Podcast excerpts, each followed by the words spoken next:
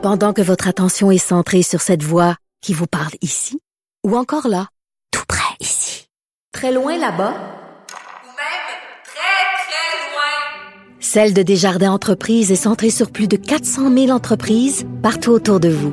Depuis plus de 120 ans, nos équipes dédiées accompagnent les entrepreneurs d'ici à chaque étape pour qu'ils puissent rester centrés sur ce qui compte, la croissance de leur entreprise.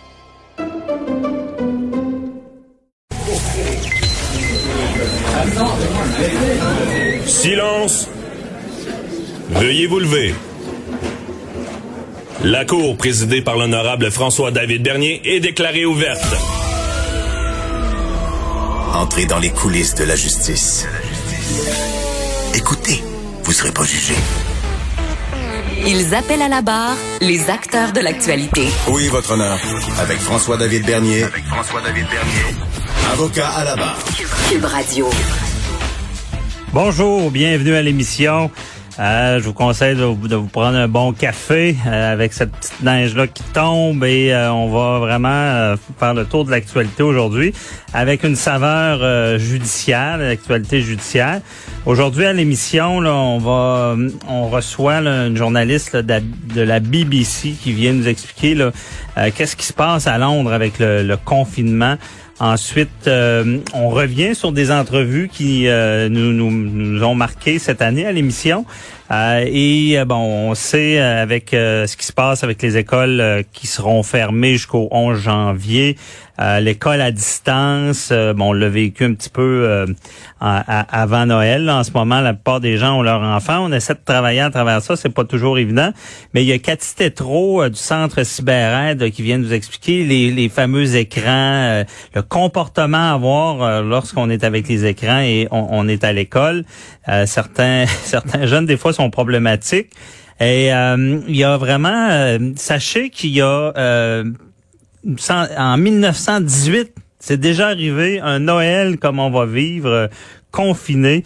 Il y a une historienne qui va nous en parler. Euh, il y, a, une poursuite qui se dessine au théâtre du Rideau qui veut déposer un recours judiciaire contre le Conseil des arts. On reçoit Céline Marcotte et euh, on- en fin d'émission, il y a une action aussi d'entrepreneurs qui euh, veulent euh, tenter une poursuite contre le gouvernement. On voudra en savoir plus avec euh, Benoît Giroir. Et euh, bon, on- je commence l'émission en faisant un tour d'actualité avec vous. Aujourd'hui, grosse nouvelle, euh, le journal, première page du journal, en tout cas de Québec. Docteur Arruda qui s'est déguisé en Père Noël. Pauvre docteur Arruda, il peut plus rien faire. Je veux dire, je comprends pas que ça fasse une nouvelle vraiment. Euh, c'est sûr que et la première question qu'on se pose, on voit une photo qui a été prise et on voit pas de masque parce que lui faisait le tour euh, de, de, ces, personnes qui travaillent avec lui euh, de la santé publique. J'imagine que c'est de bonne guerre en ce Noël, mais il confirme qu'il a vraiment porté un masque et qu'il gardait la distanciation lorsqu'il a fait son activité. Moi, je vois trop, pas trop de problèmes avec ça, mais ça fait vraiment euh, réagir parce que cette visite-là pour euh, distribuer des cadeaux.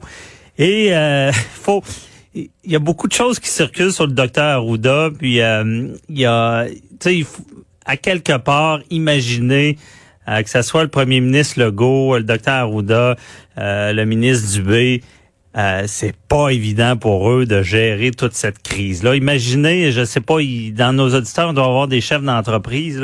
Des fois, il y a des décisions qui sont pas évidentes à prendre. Euh, on doit gérer, ça fait pas l'affaire à tout le monde. Mais là, c'est le Québec tout entier. Imaginez, on, on dit aux gens, euh, vous ne vous pourrez pas vous réunir à Noël. C'est une décision très difficile. Fait qu'il faut leur lâcher un petit peu la grappe et euh, laisser vivre un petit peu. Je pense qu'ils font attention, malgré malgré que c'est sûr que le, le euh, de, de la population, euh, ça n'a pas aidé la semaine dernière quand on a vu un député de la CAC qui a été filmé dans un bar et qui euh, ne respectait pas du tout les, les, les- la distanciation sociale et on l'a exclu euh, du parti. Donc, euh, c'est réglé. C'est sûr qu'ils doivent donner l'exemple. Ils doivent être très prudents parce qu'ils sont sous la loupe. Euh, autre nouvelle, euh, on revient, bien évidemment, on va en parler beaucoup. C'est euh, les dénonciations qui continuent d'affluer Euh, le, le- le service de police là, de Québec euh, mentionne que c'est il y a beaucoup beaucoup de dénonciations. On sent que les pour les je parle évidemment des rassemblements, on semble vouloir euh, freiner ça. La population semble embarquer. Euh, donc euh, on comprend que c'est dangereux le virus et qu'il faut intervenir. Encore une fois, on espère que ça ça tournera pas en, en vendetta, en vengeance de voisins, parce que ça, je peux vous le dire, les chicanes de voisins, ça existe. On en voit souvent dans le domaine. Euh, et là, c'est une belle opportunité pour certains. Malheureusement, il y en a des fois qui se servent du système judiciaire pour euh, faire un peu de trouble. Mais on espère que ça sera pas le cas. Et euh, c'est on- donc on, on sent là, que déjà on l'a annoncé, les policiers n'auront plus de tolérance pour ce qui est des rassemblements, malgré que d'après moi, on devrait quand même, euh, on, on risque d'avoir une étiquette, mais peut-être qu'ils vont faire aussi beaucoup de sensibilisation.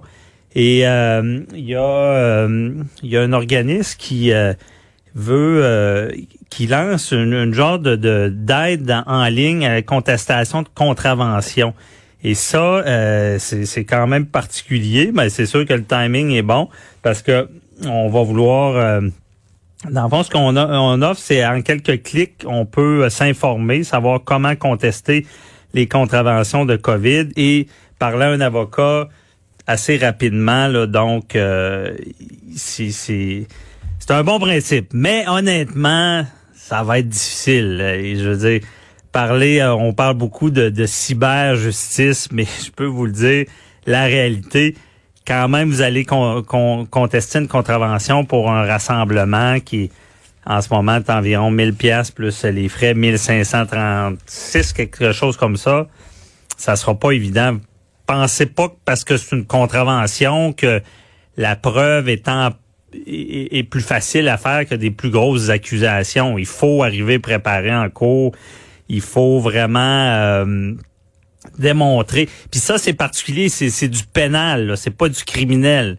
Donc, c'est, pas la règle là, qui- qu'il faut qu'il prouve. Oui, il y a le hors de tout doute raisonnable, mais c'est des infractions qu'on appelle à responsabilité. Ben, il y en a deux. Là. Ben, il y a celle de mens rea, c'est que tu as une intention quand tu commets un crime, mais il y a, ceux aussi, euh, exemple, les, les, contraventions de stationnement, les, les, contraventions de, vitesse. Dans ce cas-là aussi, les contraventions euh, de COVID, c'est euh, des, des infractions à responsabilité stricte ou à responsabilité absolue. À responsabilité absolue, là, c'est tu l'as fait ou tu l'as pas fait, puis tu peux pas te défendre. Donc, t'as t'as pas de défense possible. Il, il faut qu'il- la minute qui prouve que tu l'as fait, t'es coupable. Donc, exemple, t'as brûlé le stop, on a la preuve, t'es coupable. Quand même que t'avais pas l'intention de, de brûler le stop, ben tu l'as brûlé, t'es coupable. C'est ça la, la, la, différence. La responsabilité absolue là, qui est vraiment sévère et t'as ceux de responsabilité stricte. C'est la une petite différence, c'est que responsabilité stricte, t'as euh, quand même, euh, tu peux, tu le fais, t'es es prêt à le faire. euh, et t'as quand même une défense. Il y a comme une présomption que tu le que que l'intention est là et tu peux renverser ça. D'habitude c'est l'inverse. hein. C'est au ministère public à dire que tu avais l'intention, mais là présomption d'intention, tu peux renverser ça devant le tribunal en prouvant que tu avais une diligence. On donne par exemple les fameux euh, les fameuses bornes électroniques de euh, de contravention qui euh, vous savez vous payez euh, votre borne avec votre téléphone ou à la machine mais certains s'étaient trompés de borne de, stationnement et là ils contestaient ils disaient ben j'ai pas payé la bonne j'ai mis le mauvais chiffre et pendant longtemps, on disait c'était des infractions à responsabilité absolue. Tu le fais, t'as pas de défense. Jusqu'à temps qu'un juge dise non, non, non. C'est une responsabilité euh, stricte, dans le sens que oui, il y a une présomption, mais si tu prouves ta diligence, tu peux prouver que euh, tu as payé le mauvais. Bon, il y en a qui ont été acquittés comme ça.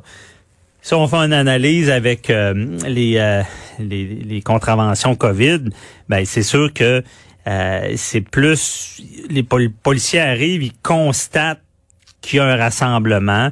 Moi, je pense pas que ça va être des, euh, des infractions à responsabilité absolue parce que il peut, en tout cas, j'essaie de comprendre, il peut y avoir euh, une euh, si on se ramasse dans un, un groupe puis on fait tout pour en sortir puis on s'est ramassé là qu'on devait pas puis on est parti ben, peut-être qu'on pourra dire ben, qu'il y avait euh, une, une diligence on a fait attention bon ça, ça à suivre.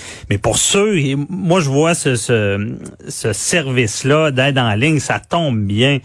Mais c'est à cause les gens savent pas que contester une contravention comme ça, c'est tu vas perdre une journée, il faut que tu fasses la preuve.